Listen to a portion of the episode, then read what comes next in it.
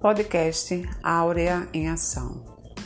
Tema: Trabalho infantil em tempos de pandemia. Turma, segundo ano D. O que é trabalho infantil?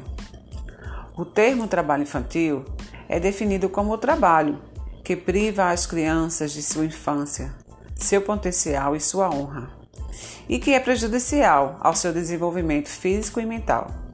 Trabalho infantil refere-se ao emprego de crianças em qualquer trabalho que priva de sua infância, interfere na capacidade de frequentar a escola regularmente e é considerado mentalmente, fisicamente, socialmente ou moralmente perigoso e prejudicial. Causas do trabalho infantil: pobreza, má qualidade da educação e questões culturais são algumas das causas do trabalho infantil. A entrada da criança e do adolescente no mercado de trabalho pode estar ou não relacionada ao perfil familiar, mas ainda faz parte da cultura brasileira. Consequências do trabalho infantil: As consequências do trabalho infantil na vida da criança e adolescente são inúmeras, além de muitas vezes reproduzir o ciclo de pobreza na família.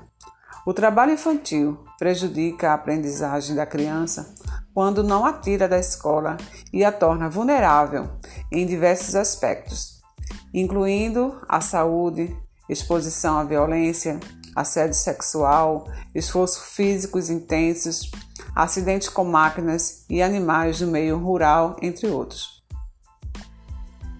As consequências da pandemia na vida das crianças.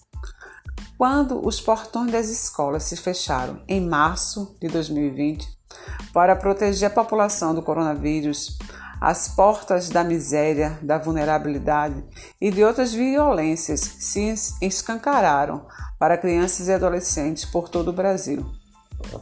Excluído do ensino remoto, muitos foram empurrados para o perigoso mundo do trabalho infantil.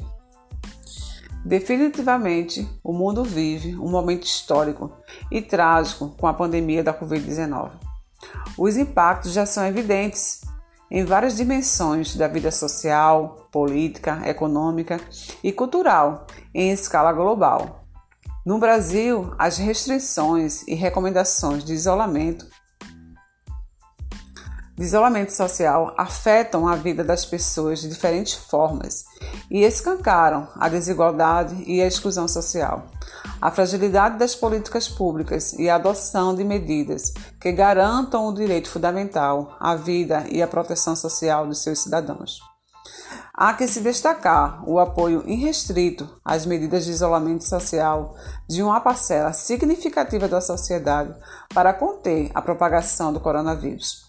Entretanto, é, é fundamental uma reflexão mais profunda sobre os impactos da pandemia na vida das crianças e adolescentes, para que medidas emergenciais de proteção sejam imediatamente tomadas, uma vez que neste cenário caótico e sem precedentes são estes os sujeitos sociais mais vulneráveis.